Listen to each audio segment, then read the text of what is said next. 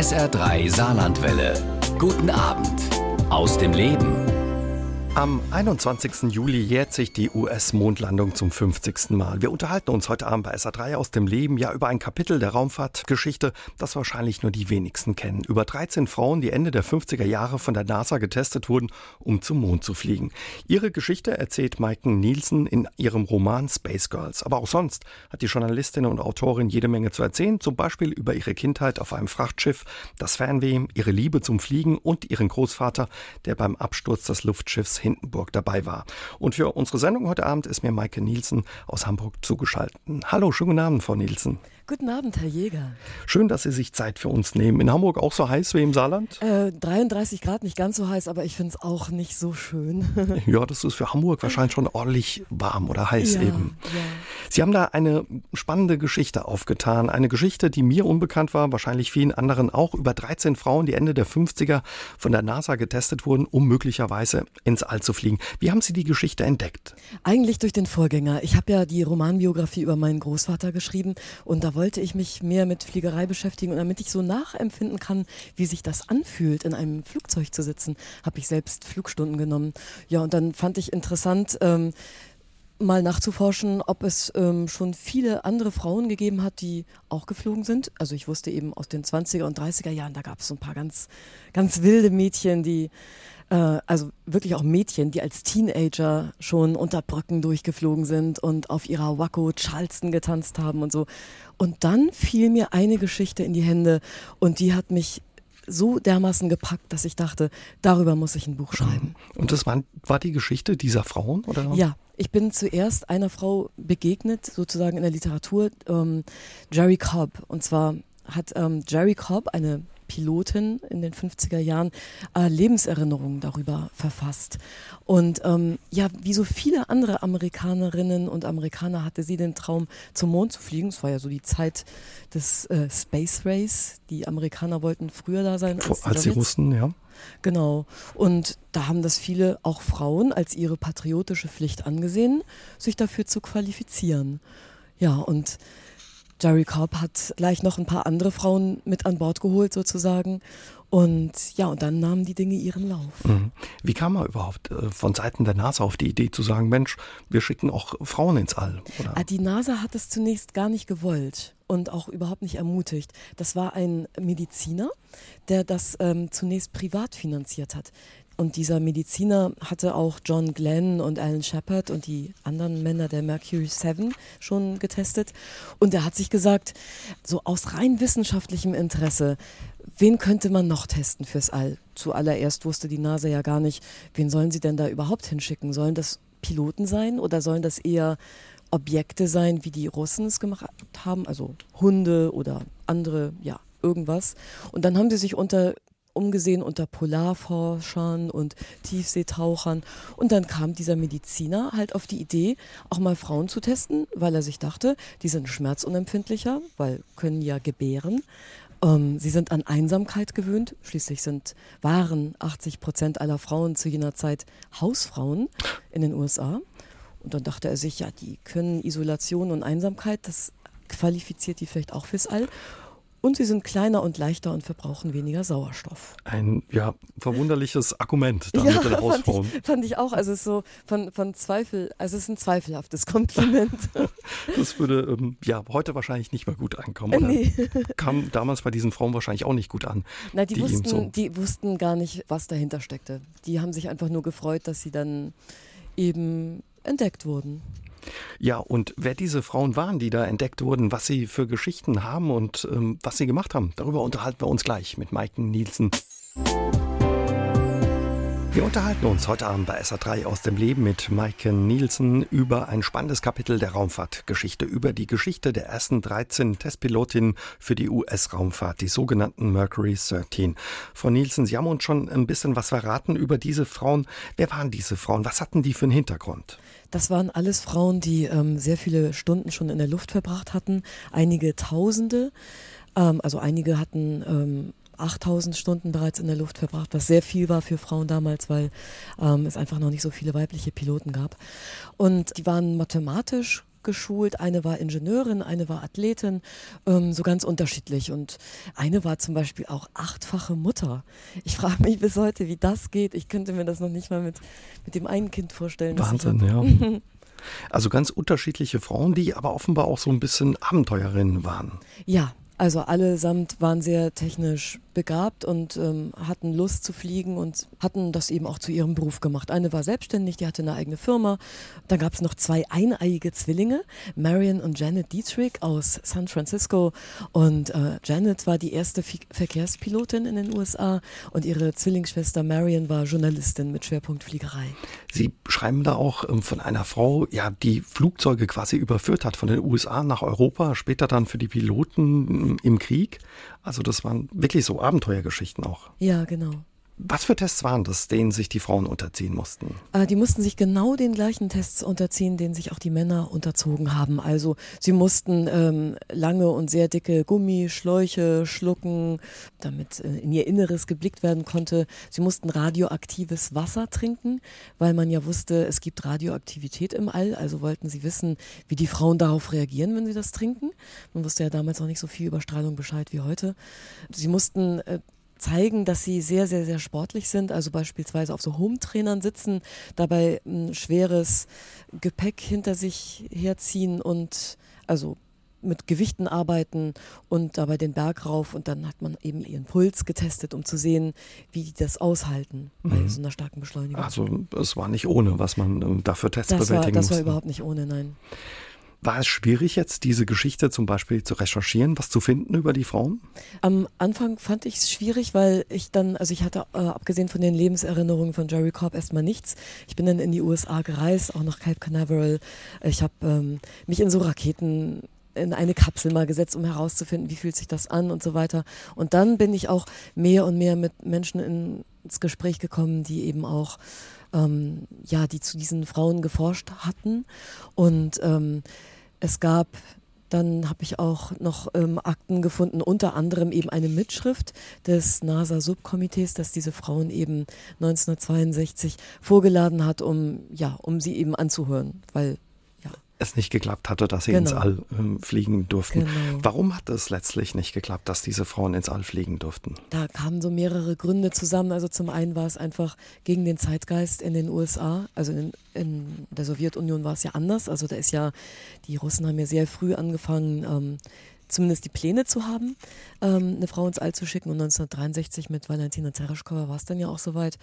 Ja, und dann muss man auch sagen, da hat eine Frau auch eine nicht ganz so rühmliche Rolle beigespielt, nämlich Jacqueline Cochran. Das war die erste Frau in den USA, die mit Überschallgeschwindigkeit geflogen ist und die selbst eine sehr abenteuerlustige Frau war, die äh, während des Zweiten Weltkriegs ähm, Flugzeuge überführt hat, eine reine Frauenstaffel gegründet hat, um, um Nachschub zu liefern für die äh, in Großbritannien stationierten Soldaten.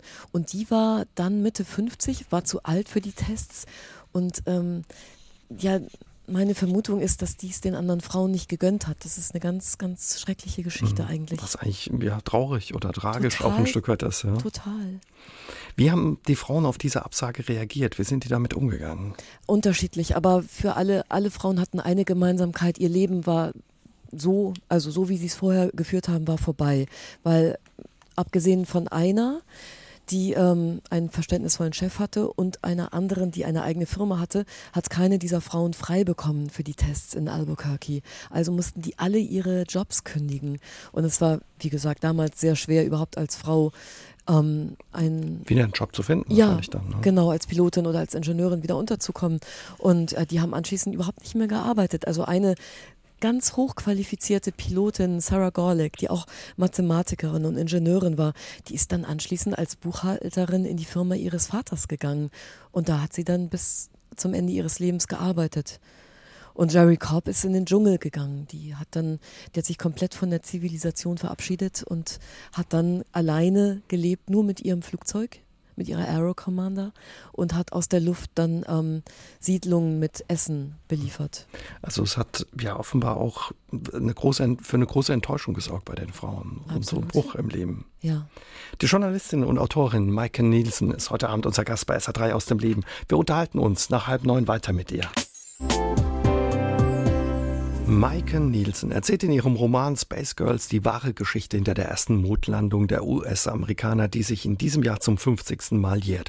Dazu gehört auch die Geschichte von 13 Frauen, die Ende der 50er Jahre für einen Flug ins All getestet wurden. Ja, und eine wichtige Rolle von Nielsen in ihrem Buch spielt auch der Raketenentwickler Werner von Braun.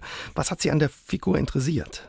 Ähm, vor allem, dass der so wahnsinnig schwer zu greifen ist. Also das ist ein Mensch, der entweder muss man ihn hassen oder man muss ihn lieben. Und ich fand es auch ganz schwer, überhaupt erstmal eine Haltung zu ihm zu entwickeln.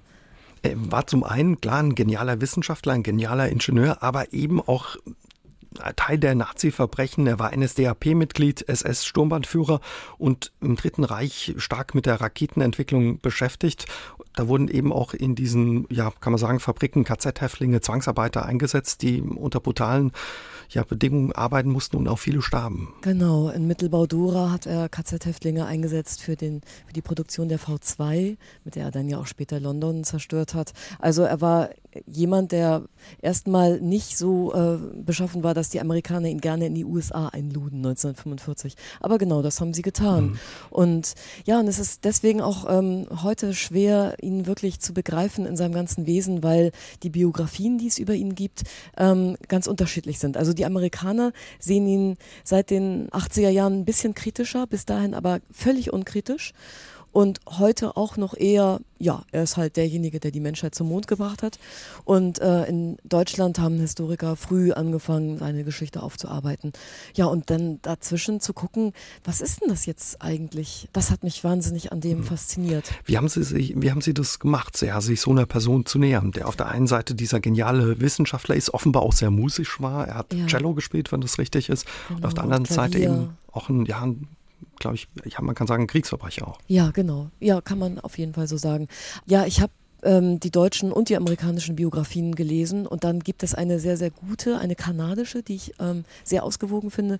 Und dann habe ich äh, versucht, mir davon ein Bild zu machen und habe zum Schluss aber für mich entschieden, ein ich glaube, ich möchte es meinen Lesern überlassen, was sie von ihm halten. Ich habe ihn dargestellt, so wie er es gemacht hat. Er hat als sehr junger Mann als kluger, kreativer Kopf immer den Traum gehabt, wie so viele andere, einmal zum Mond zu fliegen, weil der Mond ja auch so ein Idealbild damals war. Das war so ein, ein, ein jungfräuliches Gebilde, das da oben steht. Und es wurde natürlich nach 1945 noch mehr zum Sehnsuchtsort, weil dort hat kein Krieg und keine Verwüstung stattgefunden. Ja, und er hat eigentlich von Natur aus hm, war er kein mathematisch gebildeter oder physikalisch gebildeter Mensch. Er war in erster Linie, sprach Französisch, der schrieb äh, Romane, spielte Klavier und Cello und dann hat er sich dem Ganzen eben genähert und er hat sich selbst am Schopf gepackt und gesagt, ich will mir das alles beibringen und ich will das entwickeln. Das ist ja erstmal ganz toll, aber er hat sich halt in den Dienst der nationalsozialistischen Sache gestellt mhm. und ich glaube, er ist so, wie ich auch den Flug durchs All sehe, nämlich es gibt die totale Finsternis und es gibt die totale Helligkeit so ist auch Werner von Braun ein Stück weit. Sie haben schon angesprochen, er war Teil eben dieses Systems der Nazis in Deutschland. Wie ist es ihm trotzdem gelungen, dass ihn, ja, wie Sie sagten, die Amerikaner eingeladen haben und ihn nicht bestraft haben?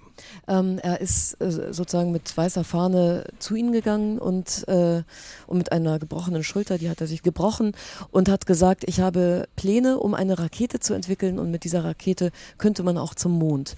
Und äh, die Amerikaner wussten ja, dass er ein genialer Raketenwissenschaftler war. Schließlich hat seine Rakete äh, ein Gutteil äh, von England und den Niederlanden zerstört.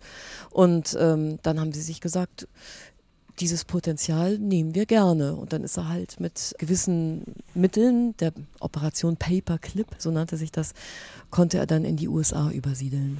Werner von Braun ist eine Figur, die es wirklich gab in der Geschichte. In Ihrem Buch taucht eine Figur auf, die Sie sich ausgedacht haben, aber die eine wesentliche Rolle spielt. Juni, ja. das ist, ja, kann man schon sagen, mit ihrer Hauptfigur, eine ja. Pilotin, die in Deutschland geboren wurde, mit ihrer Mutter flieht über Frankreich in die USA, wo sie aufwächst. Und ja, das ist, man hat den Eindruck beim Lesen, für sie Sie eine ganz wichtige Figur und auch Sie haben eine besondere Zuneigung entwickelt ja, zu dieser ich, Figur. Ja, genau. Das ist mein sonniges kleines Junikind, nenne ich sie immer und lass sie das ja auch ihre Mutter so nennen. Ähm, die ist im Juni geboren und ähm, ihre Mutter will sie eigentlich anders nennen. Und sie ist ein kleiner Wirbelsturm und sie will in die Welt hinaus und möglichst auch zum Mond. Und ihre Mutter lernt einen Mann kennen, das wird Junis Stiefvater und mit ihrem Stiefvater zusammen bastelt sie immer an Flugzeugen und sie rennt den ganzen Tag und ja, das ist, glaube ich, wirklich meine Lieblingsfigur. Ja, und sie ist eine der 13 Space Girls, die eben getestet wurden von der NASA. Und Space Girls heißt auch das lesenswerte Buch, der Roman von Mike Nielsen über die 13 Frauen, die Anfang der 50er Jahre ins All fliegen sollten. Wir unterhalten uns über ihren aktuellen Roman Space Girls. Darin erzählt sie die Geschichte von 13 Frauen, die in den 50er Jahren für die US-Raumfahrt getestet wurden. Leider hat es nicht geklappt, Frau Nielsen, für die Frauen ins All zu fliegen, bei der ersten Mondexpedition dabei zu sein. Haben Sie eine der Frauen getroffen? Leider nein. Ich hätte wahnsinnig gern Jerry Cobb getroffen, aber die gab äh, bis zu ihrem Tod im März keine Interviews mehr. Wie ist es mit den anderen Frauen? Lebt da noch eine davon? Äh, soweit ich weiß, sind jetzt die letzten gestorben. Ähm, Marion Dietrich, die äh, Journalistin, die äh, eben auch getestet wurde und Pilotin, die ähm, ist als allererste gestorben an Krebs. Und ähm, ja, da liegt vielleicht auch die Vermutung nahe, dass die ähm, Experimente mit radioaktivem äh, Stoff ja, sich auch negativ ausgewirkt haben auf die Frauen. Sie haben uns erzählt, es gab dann noch so eine Art Anhörung, wo die Frauen quasi nochmal gehört wurden, ihre Argumente vorbringen konnten, warum sie doch ins All wollen, warum sie qualifiziert sind. Bei den Tests haben ja einige genauso gut oder sogar besser abgeschlossen als die Männer. Trotz alledem sind die Frauen schnell aus dem öffentlichen Bewusstsein in den USA verschwunden und es hat lange gedauert, bis die Geschichte der Frauen bekannt wurde. Warum? Ich glaube, das hat immer etwas mit dem äh, Zeitraum der Aufarbeitung zu tun. Wir kennen das ja auch aus Deutschland. Auch erst in den 60er Jahren hat die eigentliche Aufarbeitung der NS-Vergangenheit begonnen. In der Regel braucht es eine Generation und ja, in diesem Fall ist es sogar ein bisschen länger. Also es gab zwar vor, ähm, ich weiß gar nicht, wann es war, das ähm, gab es ein Museum, das eine eine Ausstellung zu den Frauen vorbereitet hat. Also so ungefähr vor zehn Jahren ging es da auch los, dass sich die ersten daran erinnerten, dass es diese Frauen gab.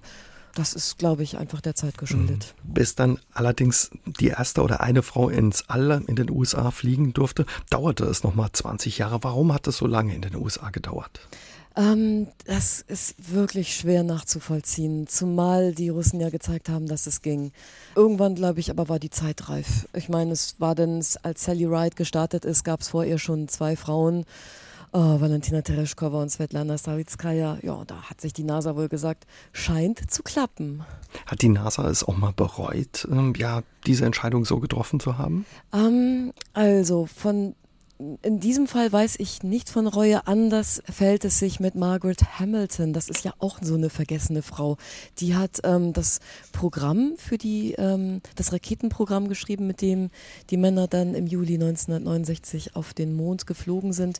Und ähm, damals galt es noch nicht als so sonderlich toll, wenn man Programmiersprache konnte. Das wurde dann meistens irgendwie so den Frauen zugewiesen, das ist jetzt eure Arbeit, macht das mal, was das letztendlich bedeutet hat und wie, wie bahnbrechend das war, was, was Margaret Hamilton damals gemacht hat, ja. Das muss man sich mal vorstellen, in dieser absoluten Anfangszeit der Computerzeit. Pionierarbeit geleistet. Absolute Pionierarbeit. Und wir wissen ja alle noch, ähm, dass es da diese Fehlermeldung gab, kurz bevor Eagle dann gelandet ist. Ne? Mhm. Ähm, da gab es diesen Fehlercode und dann haben die auch an Houston gefunkt, ey, was ist denn das hier für ein Fehlercode? Und, ähm, und dann hat Houston ja nur gesagt, ist egal, landet einfach. Und äh, später haben die ja Mar Margaret Hamilton beschuldigt, das Ding falsch geschrieben zu haben. Und da ist erst sehr viel später herausgekommen, die haben es einfach nur falsch bedient. Und da hat sich die NASA rückblickend bei Margaret Hamilton Jahrzehnte später entschuldigt und sie dann und sie nochmal wirklich sehr, sehr groß gewürdigt. Und ich finde es ganz toll, weil Margaret Hamilton immer noch lebt. Also zumindest das mein letzter Stand. Und ähm, seit ihrer großen öffentlichen Würdigung auch noch wirklich viele, viele schöne Jahre im ja, mit dieser Würdigung leben konnte. Mhm. Wie ging man mit den anderen 13 Frauen um? Gab es für die eine Entschädigung oder auch eine späte Würdigung? Ähm, nein, gab es nicht, nein. Die Frauen haben sich dann untereinander getroffen, die kannten sich ja während der Tests nicht, denn anders als die Männer, die zusammen getestet wurden, wurden die Frauen alle nur einzeln getestet und teilweise zu zweit. Und auch da waren dann die Bedingungen nicht so ganz toll, weil die wurden im ähm, Bird of Paradise untergebracht. Das war ein Motel mit sehr zweifelhaftem Ruf in Albuquerque, wo immer nur mittwochs die Laken gewechselt wurden. Und äh, ja, später haben die Frauen herausgefunden, dass es ein Stundenhotel war. Ja, das hat die natürlich alle zusammengeschweißt und die haben sich dann später getroffen und haben ja sich, sich untereinander gefeiert. Also im wahrsten Sinne des Wortes starke Frauen. Ja. Sie verbindet mit den Frauen ja die Leidenschaft für das Fliegen. Was fasziniert Sie am Fliegen? Sie selbst machen gerade einen Flugschein. Was, mhm. was reizt Sie daran? Ich finde es so wahnsinnig schön. Erstens, dass, dass das geht. ich hätte nie gedacht, dass ich ein Flugzeug fliegen kann, weil ähm, ich anders als diese Frauen gar nicht so wahnsinnig mathematisch, physikalisch vorgebildet bin. Aber tatsächlich ähm, kriegt das auch jemand hin, der sonst nur Geschichten schreibt. Und dann ähm, finde ich das so ein wahnsinnig schönes, leichtes Gefühl. Ich bin oben, alles unter mir wird ganz klein und unwichtig und ich bin einfach in der Luft und ich fühle so ein, ja, so ein Glück, so eine Freiheit, so eine Leichtigkeit. Wahrscheinlich, oder beschreiben Sie mal den Moment, wie ist das, wenn eine Maschine abhebt, wo man am Ruder sitzt oder am Steuer? Ah, da möchte ich immer am liebsten losjubeln, weil das ist so schön. Es gibt dann so einen kleinen, ja, wie so ein, ja, es, also es, die Maschine hebt sich vom Boden ab und dann ja, ziehe ich das äh, Ruder halt zu mir, so dass die Maschine halt immer höher steigt. Und äh, dann sehe ich schon ganz weit den Horizont und dann auf einmal weitet sich der Blick und ich sehe das ganze wunderschöne, unseren wunder, wunderschönen Planeten unter uns. Natürlich nicht so wie die Astronauten, aber ich sehe dann, dann eben die Landschaft und werde mir immer wieder bewusst auch, ja, wie, wie klein wir darauf sind und wie verletzlich das auch alles ist, was da unter uns liegt. Ja, und wie besonders es eben ja. auch ist wahrscheinlich. Genau. Maiken Nielsen ist heute Abend unser Gast bei SA3 aus dem Leben und ihr wirklich sehr lesenswertes und spannendes Buch heißt Space Girls. Wir unterhalten uns in der kommenden Stunde weiter mit ihr bei SA3 aus dem Leben. Von Nielsen in ihrem Buch Unter uns die Welt erzählen Sie ein Stück weit auch die Geschichte Ihres Großvaters Christian Nielsen. Der war nämlich ja auf dem Luftschiff Hindenburg dabei, als das 1937 abstürzte und in Flammen aufging. Was war die Aufgabe, der Job Ihres Großvaters? Äh, der stand zum Unglückszeitpunkt am Kartentisch. Er war dritter Navigationsoffizier. Mehr oder weniger per Zufall war er auf diesem Flug dabei. Richtig, ja. Er war eigentlich regulär eingesetzt auf dem Luftschiff Graf Zeppelin und hat damit 57 Fahrten insgesamt nach ähm, Brasilien gemacht. Und der wurde nur eingesetzt, weil ähm, derjenige, der auch als dritter Offizier auf der Hindenburg fliegen sollte, äh, zu einer Schulung nach Berlin musste. Und das Personal wurde ja ganz stark verstärkt nochmal vor dieser Fahrt im Mai 1937, weil es Bombendrohungen gegeben hatte. Aber ah, die waren alle doppelt und dreifach besetzt. Es gab ähm, vier dritte Offiziere an Bord. Ja, und einer davon war dann eben mein Großvater. Der war damals Ende 20. Ja. Was war er für ein Typ, Ihr Großvater? Das war ein, ein Sylter Jung. Der kam von der Insel Sylt, so ein ja, blonder, blonder, hübscher Junge. Und der ist ähm, zur See gefahren, wie alle unsere Vorfahren. Und ähm, war zuvor Matrose und ist auch als Matrose einmal um die Welt gefahren mit so einer Luxusjacht äh, wo er dann gearbeitet hat. Ja, und aber sein Traum war immer die Fliegerei. Und dann hat er eben auch seinen Flugschein gemacht und ähm, ganz toll in Mode waren natürlich damals die Zeppeline und er hat dann tatsächlich einen Job auf dem Luftschiff Graf Zeppelin ergattert. Mhm. Dieses Luftschiff Graf Zeppelin oder vor allen Dingen auch die Hindenburg, das war ja nicht irgendein Luftschiff. Was hat das so besonders gemacht damals? Äh, die Graf Zeppelin, was die so besonders mhm. gemacht hat, das war, also ich muss sagen, es ist mein absolutes Lieblingsluftschiff. Alle sprechen immer von der Hindenburg und ich sage immer, warum denn nicht der Graf Zeppelin? Das war so ein widerstandsfähiges, tolles Luftschiff. Das hat ja auch Fahrten ähm, nach Ägypten unternommen und an den Nordpol und eine ganze Weltfahrt gemacht. Der ist ja einmal rund um den ganzen Globus gefahren, dieser, dieser Graf Zeppelin. Und der war ganz toll von innen. Also das muss man sich so ganz plüschig vorstellen. Der ist ja 1928 in Dienst genommen worden und hatte noch wirklich so diesen 20er Jahre Charme, aber ein bisschen in plüschig, also mit Samtvorhängen und ganz viel Rot und so. Und man muss sich vorstellen, dass Lehmann, der spätere Kapitän Lehmann, Lehmann, der dann ja auch auf der bei dem Hindenburg-Unglück ähm, gestorben ist, ähm, der war damals Offizier auch auf der Graf Zeppelin und der setzte sich dann immer in den Speisesaal, wo die dann alle abends saßen und hat Akkordeon gespielt. Also es war eine besondere Reise damals mit diesen ja. Luftschiffen. Auch die Hindenburg war ein, muss ein Riesenteil gewesen sein. Ja. Über 250 Meter lang, Durchmesser von über 40 Metern. Als es verunglückt war, war das eine der größten ja, Katastrophen. Es hat damals für viele Schlagzeilen gesorgt, bis heute eigentlich eine der größten Katastrophen der Luftfahrtgeschichte. Was hat das so ja, zu so einer großen Katastrophe gemacht, abgesehen davon, dass natürlich viele Leute ihr Leben verloren haben? Ich glaube, es war auch die mediale Aufmerksamkeit. Also es ist natürlich, also es ist sicherlich gleichzusetzen mit ähm, dem Untergang der Titanic. Es ist einfach eine der größten Verkehrskatastrophen des 20. Jahrhunderts. Aber ähm, es hat ja schon andere Zeppelin-Abstürze gegeben, die wurden nur nicht gefilmt. Und hier war es ja so, die Amerikaner waren ja total verrückt nach Zeppelin, die haben die ja geliebt. Und als das Luftschiff Hindenburg dann angeflogen, angefahren ist nach Lakehurst, New Jersey, waren ganz viele Journalisten dort und eben auch Kameraleute und ähm, ein Radioreporter, Herb Morrison, der dann ja in die Geschichte einging mit seiner Radioreportage von dem Live-Unglück. Und dadurch, dass wir noch diese ganzen Bilder haben, und eben die Radioreportage überliefert bekommen haben, ist das ja für uns so, ja wirklich, das hat sich ja so eingegraben in das kollektive Gedächtnis der Menschheit. Wie ist es Ihrem Großvater gelungen, sich zu retten, dieses Unglück zu überleben?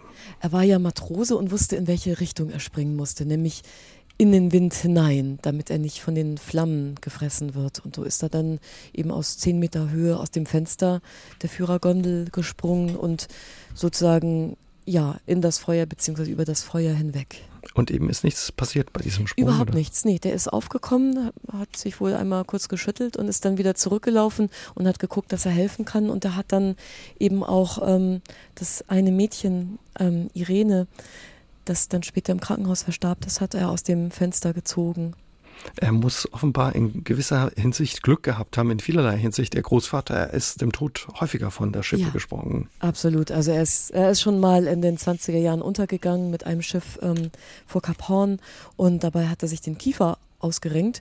Und der Koch, der das auch überlebt hat, der äh, hat ihm dann ja da in diesem wahnsinnig eisigen Meer mit einem Stück Treibholz noch den Kiefer geschient und so sind die dann aufgenommen worden von, von einem anderen Dampfer.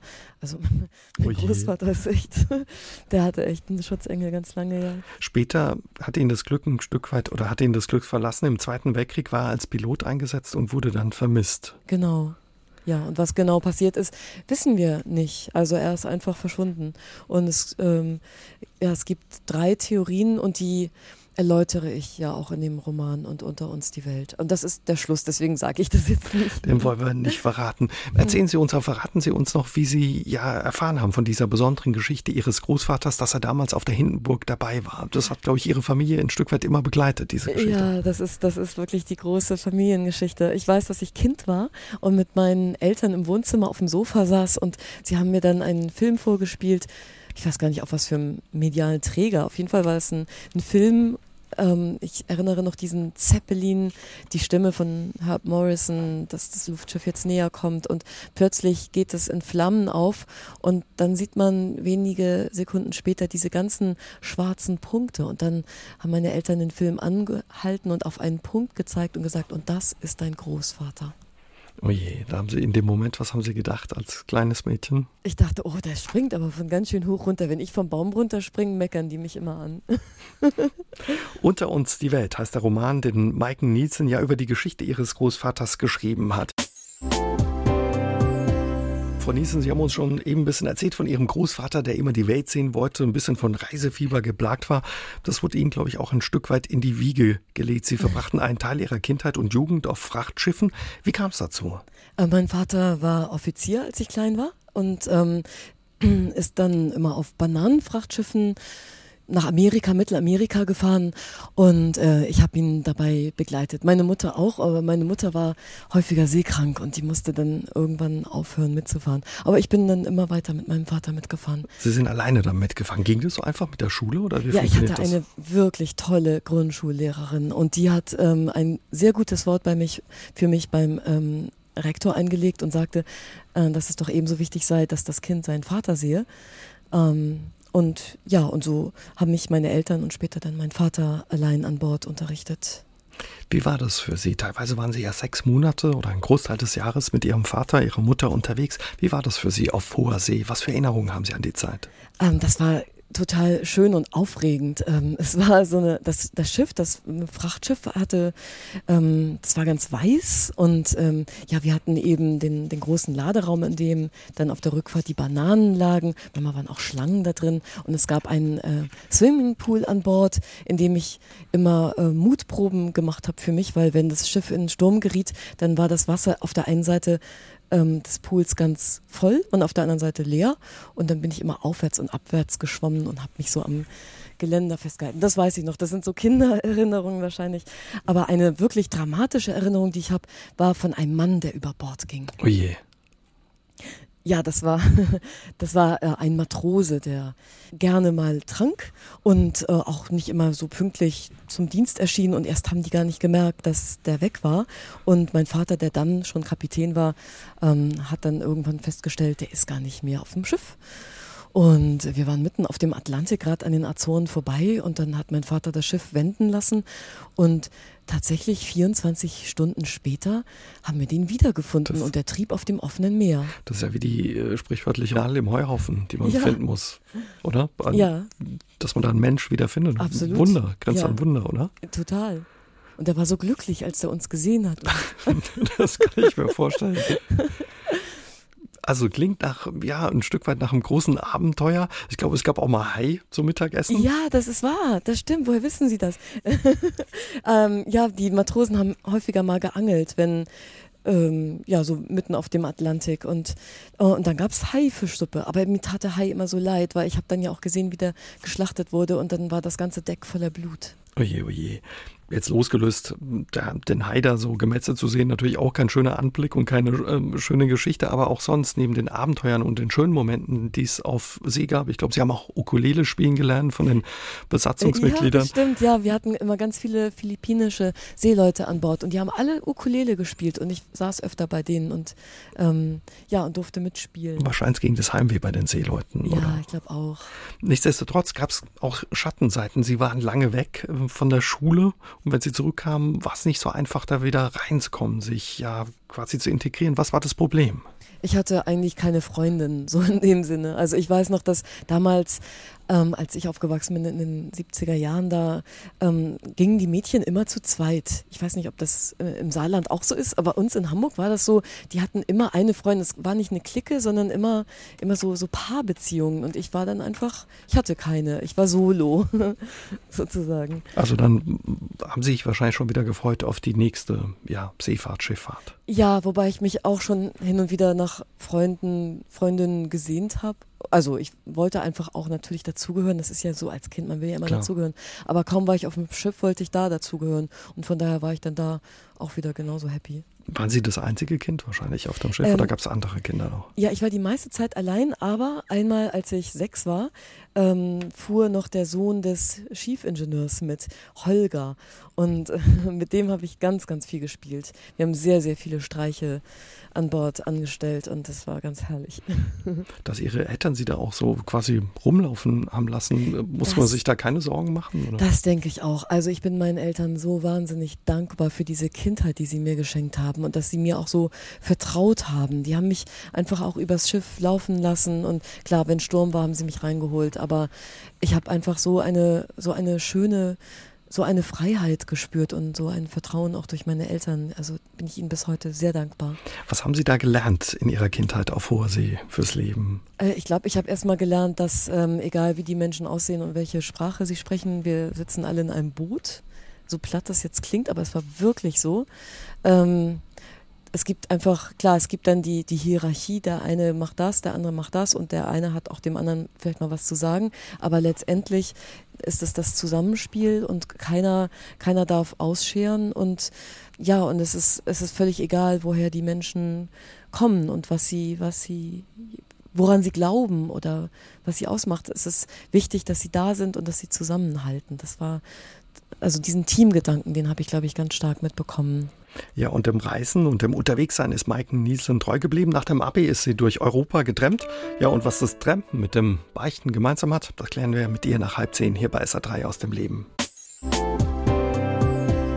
Wann haben Sie das letzte Mal einen Tramper gesehen? Wahrscheinlich ist es schon ein paar Tage her. Früher gehörten Sie vor allen Dingen im Sommer irgendwie zum Straßenbild dazu. Vor allen Dingen an Autobahnauffahrten standen Sie mit Ihrem Pappschild in der Hand auf der Suche nach einer günstigen Mitfahrgelegenheit. Ist auch eigentlich praktisch. Daumen raus und los kann's gehen. Auch mein heutiger Gast bei SA3 aus dem Leben, Maike Nielsen, hat ihre eigene Tramper-Geschichte.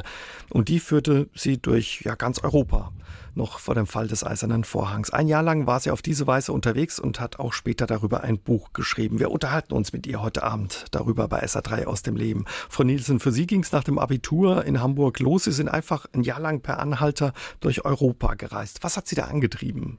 Ja, ich wollte ja die Welt sehen ne? und äh, hatte aber kein Geld. Und ähm, dann dachte ich mir, dann muss ich wohl per Anhalter fahren und unterwegs dann gucken, dass ich irgendwelche Jobs finde. Wie fanden das Ihre Eltern? Sie haben uns vorhin schon erzählt, dass Sie ein bisschen gelassener waren, zumindest auch auf dem Schiff, äh, wo Sie unterwegs waren. Die müssen wirklich cool gewesen sein, dass Sie jetzt auch noch durch Europa trampen durften. Ja, meine Eltern waren wirklich toll, aber allerdings, was das Trampen dann anbelangte, ähm, da haben sie sich dann doch Sorgen gemacht. Und das kann ich aus heutiger Sicht so gut nachvollziehen. Und es tut mir im Nachhinein wahnsinnig leid, wie viel, ähm, ja, wie viel Kummer ich ihnen, glaube ich, auch damit teilweise gemacht habe. Aber nichtsdestotrotz, ich war volljährig, konnte machen, was ich wollte. Und als sie gesehen haben, dass es nicht zu verhindern ist, haben sie mir einfach nur ganz viel Glück gewünscht und dann hat es ja auch alles geklappt. Hat alles geklappt? War nie gefährlich oder gab es mal brenzliche Situationen? Doch, es gab mehrere brenzlige Situationen, aber ich hatte Tränengas und, und den festen Willen, ähm, es auch einzusetzen und ähm, auch zur Not mal ähm, ja, Gewalt einzusetzen. Musste ich aber zum Glück nicht. Ich musste einmal aus dem fahrenden Auto rausspringen, als oh es mir dann all, äh, ja, zu brenzlig wurde. Zum Glück ähm, fuhr, das, fuhr der Fahrer nicht allzu schnell und hatte dann wohl auch nicht damit gerechnet. Und ja, so bin ich dem entkommen. Aber ich, ich muss sagen, die meisten waren, waren wirklich nett.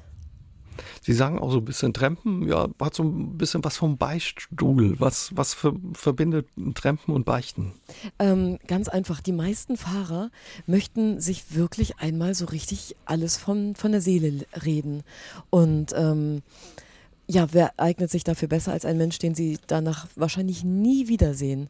Was, äh, also ich habe unterwegs, ich habe so viele Geschichten gehört ähm, von ja, von missglückten Ehen oder von äh, Problemen, die sie mit ihrer Familie haben oder Geldsorgen oder oder träumen. Viele haben mir auch gesagt, ich finde das so toll, was du machst, ich will das auch machen. Und haben mir dann so von ihren Träumen erzählt, haben mir so ihr Innerstes wirklich offenbart. Und ich fand das natürlich total schön, weil erstens höre ich gerne zu und äh, zweitens habe ich ja schon damals gedacht, ich möchte unbedingt Geschichten schreiben und ich habe einfach dann so viele Geschichten gehört. Ich war auch immer sehr dankbar dafür. Aber ich hatte auch wirklich das Gefühl, dass die Fahrer sehr, sehr dankbar waren, dass sie, dass sie mir all diese Dinge beichten durften. Mhm. Was haben Sie da für Abenteuer noch so erlebt auf Ihrer Reise durch Europa? Wo waren Sie da überall unterwegs? So von Skandinavien bis Griechenland äh, und äh, Spanien, also wirklich so einmal alles rum. Aber ich muss sagen, äh, was, was ich immer ganz aufregend fand, war gar nicht so weit weg. Das war nämlich der DDR-Grenzübergang ähm, ich weiß nicht, ob sich da noch äh, einige dran erinnern, wie das war, äh, früher vor 1989 da drüber zu fahren. Das war ja immer sehr aufregend und die DDR-Grenze haben ja immer auch sehr, sehr genau geguckt, was man da so dabei hatte. Und da hatte ich einmal eine Fahrt, wir kamen von Kopenhagen und ich bin in so einen VW-Bully gestiegen, so ganz bunt angemalt äh, von lauter Berlinern. Und ja, kurz bevor wir dann den DDR-Grenzübergang erreichten, sagte denn einer, ähm, ja, und was machen wir jetzt mit dem Gras? Oh je. und dann stellte sich heraus, dass die ein Kilo Gras dabei hatten. Und ähm, ja, es war halt, wir rollten auf die Grenze zu und ähm, oder waren nicht mehr so weit weg. Und dann hatte einer die glorreiche Idee, das Gras in der Radkappe zu verstecken. Hat und, geklappt. Ja, das, das haben wir noch gemacht und ähm, dann stellte ich auch fest, oh, die hatten auch alle schon ordentlich was geraucht und zündeten sich dann auch wieder einen Joint an, um sich Mut zu machen für diese Grenze und fuhren dann da halt mit riesigen äh, Pupillen dann irgendwie hin und der Grenzer ja, kann ich denn da mal genau nachgucken, was sie dann da so dabei haben? Und oh, ich hatte solche Herzklopfen, dachte, oh bitte nicht. Um, ähm, aber er hat tatsächlich, ich meine, die Radkappe war das offensichtlichste Versteck aller Zeiten, aber da hat der Grenzer nicht nachgesehen und so kamen wir dann unbeschadet rüber. Glück gehabt. Wie ist das beim, beim Trampen, stelle ich mir vor, muss man unheimlich Geduld haben. Man weiß ja nie, wann jemand anhält, einen mitnimmt und ob man wirklich da ankommt, wo man hin wollte. Ja, so ist das. Aber das finde ich auch gerade das Schöne. Und das fand ich damals so, so schön. Also geduldig war ich nicht, aber es hat mich äh, wirklich darin geschult, es zu werden. Und ähm, ich fand es auch schön, dass wenn ich nur eine grobe Richtung hatte, dass ich dann ähm, meinetwegen auch mal in eine ganz andere Richtung mitgenommen wurde. Oder dass ich mich unterwegs mit dem Fahrer so gut verstand, dass ich dachte, na gut, okay, dann komme ich halt mit nach Athen. Was soll's? Also man musste da eine gewisse Offenheit auch haben. Machen Sie das heute noch ab und zu oder wann waren Sie das letzte Mal getrennt? Ich bin tatsächlich, als das Buch 2011 erschien, da hatte mein Verlag die Idee, ähm, dass ich doch nochmal eine Reportage drüber schreibe, wie es ist, heute zu trampen. Da dachte ich, oh Gott, 2011 zu trampen, ähm, wie ist denn das? Das äh, weiß doch gar keiner mehr, was was das soll, wenn ich da mit so einem Pappschild stehe. Und dann habe ich äh, beschlossen, zu meiner kleinen Schwester nach Hannover zu trampen und äh, habe mich dann mit einem Pappschild an so eine Raststätte gestellt, genau wie früher. Und ganz viele vor allem von den jüngeren Fahrern haben überhaupt nicht verstanden, was das sollte. Was macht die da? Ja, was macht die da und wieso steht da ein H auf einem Pappschild? und ähm, dann hatte ich aber Leute in meinem Alter gefunden und die waren total entzückt und meinten, eine Tramperin, dass es so etwas noch gibt.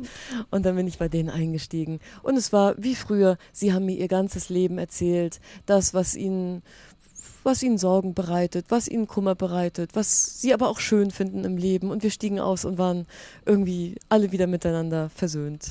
Ja, und auch wenn Maike Nielsen nicht mehr trennt, auf Reisen ist sie immer noch, gerade auf Weltreise, wo sie schon überall war auf ihrer Weltreise und wo es noch hingeht. Darüber unterhalten wir uns gleich mit ihr bei SA3 aus dem Leben. SA3 aus dem Leben heute mit der Journalistin und Autorin Maike Nielsen. Ein zentrales Thema ihrer Bücher, Frau Nielsen, ist ja das Reisen, unterwegs sein in fremden Ländern. Im Moment sind Sie wieder auf Reisen, auf einer Weltreise. Sie haben sich ein Jahr Auszeit genommen. Wo waren Sie schon überall? Ich war in äh, Frankreich. ich war das ist nicht so spannend. Ähm, Indien, Bhutan, Australien, Neuseeland, äh, Hawaii und in Chicago. Wow, also richtig weit weg. Offenbar ist das Reisefieber bei Ihnen chronisch. Was zieht Sie immer wieder los? Oder warum ja diese Weltreise?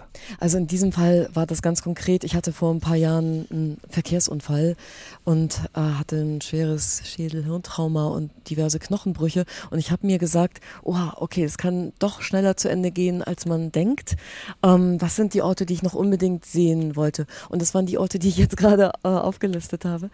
In Frankreich wohnt meine Tochter, deswegen fahre ich da immer, fahre ich da sowieso mhm. immer hin. Ja, und dann habe ich die so auf dem Globus mit einer Linie verbunden und habe mir ein Weltreiseticket gekauft und bin diese Orte einzeln abgereist. Es ist ja häufig so, dass Leute von sowas träumen, von einer langen Reise, von einer Weltreise und sich das für irgendwann aufheben. Aber ja, wie Sie sagen, manchmal kommt einem auch was ja, dazwischen oder ja, so. Ne? Genau. Ne? Haben Sie sich gedacht oder wie war das bei Ihnen? Nichts aufsparen, lieber genau. auf den Weg machen? Absolut. War das sehr kompliziert oder? Nein, gar nicht, weil äh, Weltreiseticket ist eigentlich das einfachste von der Welt. Das äh, ist auch gar nicht so besonders teuer jetzt im Vergleich so zu anderen Fernreisen. Man muss sich dann, also in meinem Fall musste ich mir 16 Zwischenstopps überlegen, dann im Vorwege. Und die habe ich mir dann ausgesucht. Und ja, und dann bin ich einfach immer nur in den Flieger gestiegen und ab ging's zum nächsten Ort. Was für eine Reisende sind Sie? Wie reisen Sie? Wie muss man sich das vorstellen? Wie früher? Äh, mit viel Kontakt zu den Menschen, die ja, Sie treffen? Ja, das ist, das ist das, was ich am liebsten mag. Ich möchte, ich möchte Menschen begegnen und gucken, äh, wie sie woanders leben. Und das war diesmal auch so besonders berührend, als ich in Bhutan war, weil Bhutan, muss man sich vorstellen, ist eben so ein kleines, wirklich in sich abgeschlossenes Königreich äh, am Fuße des Himalaya und die Menschen dort haben nicht so wahnsinnig viel Kontakt äh, zu anderen Kulturen, weil der König ähm, sehr darauf achtet, dass ähm, ja nur eine gewisse Zahl an Menschen pro Jahr überhaupt in das Land kommt. Und äh, von daher war es sehr, sehr aufregend zu sehen, wie jemand lebt, der einfach auch ja nicht so viel Kontakt zu anderen Zivilisationen hatte. Wobei ich dann eben auch feststellen musste, na, die haben natürlich auch Internet und natürlich sehen die eine ganze Menge. Und da hatte ich mal so eine Situation in, in einem Bauernhaus, als ähm, wir in einen Schneesturm gerieten. Wir wollten eigentlich hoch an die tibetische Grenze trecken, äh, mussten dann aber in einem Bauernhaus unterkommen und ähm, es war sehr kalt und wir wurden dann da eben aufgenommen und saßen um diesen einzigen Holzofen herum und erst war die Stimmung auch so ein bisschen frostig, weil wir gar nicht wussten, wie wir miteinander reden sollten. Die meisten Bhutanesen sprechen Englisch, aber dennoch fiel uns nicht gleich ein Thema ein. Und dann mhm. haben wir zusammen musiziert. Ich hatte meine Ukulele mit und ähm, ein Mädchen dort spielte Gitarre und dann haben wir zusammen Musik gemacht und dann weicht das auf einmal alles so auf und der Großvater holte seinen Schnaps raus und dann wurde es richtig fröhlich und dann zeigten sie mir Tänze und dann sagte mir das Mädchen irgendwann, ähm, ja, ich höre manchmal auch gern Hip-Hop und ich würde gern wissen, wie man dazu tanzt. Und dann haben wir diese, haben wir uns so, so eine Choreografie irgendwie gebaut aus bhutanesischen Volksliedern und Hip-Hop und es war so berührend und es war so schön und wir sind uns hinter, wir haben uns so, die haben mich auch so umarmt und es war so es war wirklich einer der schönsten Momente. Mhm. Das glaube ich ja, dass solche Begegnungen besonders sind. Ne? Wenn man, ja. man lernt wahrscheinlich auch immer wieder von den anderen Menschen. Was, ja. was, was hat das Reisen mit Ihnen gemacht oder was haben Sie da gelernt auf dieser Reise? Ich bin ganz, ganz dankbar erstmal, dass ich das überhaupt machen darf. Und ähm, ich fühle mich auch wahnsinnig dankbar, dass ich in einem Land wie Deutschland zu Hause bin, in dem es Trinkwasser gibt und ähm, reine Luft und und eine stabile Demokratie. Und es erinnert einen, das Reisen auch in schwierigere Länder erinnert einen ja immer wieder daran, wie sehr gut wir es in Deutschland haben. Das stimmt, da haben Sie recht. Da ist, sind wir, uns ist es manchmal gar nicht so bewusst. Nee. Deswegen ist so der Blick über den Tellerrand manchmal was Gutes. Sie haben gesagt, 16 Stationen haben Sie mit Ihrem Weltreiseticket. 16 waren es noch nicht ganz, die Sie aufgezählt haben. Wo soll es ja. noch hingehen? Ich möchte jetzt erstmal wieder nach äh, Frankreich. Momentan reise ich einfach mit dem Zug oder mit dem Flixbus so ein bisschen durch die Gegend. Und ähm, dann möchte ich im Herbst nach Korea, weil damit hängt dann mein nächstes Buchprojekt zusammen. Da sind wir gespannt, wie Ihr nächstes Buch, ähm, ja, was die Geschichte Ihres nächsten Buches ist. Wünschen Ihnen erstmal viel Spaß beim Reisen Ihrer Weltreise und vor allen Dingen alles Gute. Dankeschön, Ihnen auch. Vielen Dank für das Gespräch und dass Sie sich die Zeit für uns genommen haben. Sehr gerne. Ja, und die Sendung mit Maike Nielsen finden Sie noch einmal als Podcast auf sr3.de. Kommenden Dienstag geht es bei SR3 aus dem Leben auch um eine besondere Frau. Dann ist Hanni Levi mein Gast. Sie hat sich als Jüdin während des Dritten Reiches in Berlin versteckt. Und ihre Geschichte wurde vor einigen Jahren in dem Film Die Unsichtbaren verfilmt. Uns erzählt sie persönlich ihre unglaubliche Geschichte. Ich würde mich freuen, wenn Sie dann auch wieder meine Gäste sind. Bis dahin, kommen Sie gut durch die Woche und passen Sie gut auf sich Tschüss und gute Nacht, sagt der Uwe Jäger. SR3 aus dem Leben. Immer dienstags im Radio, danach als Podcast auf sr3.de.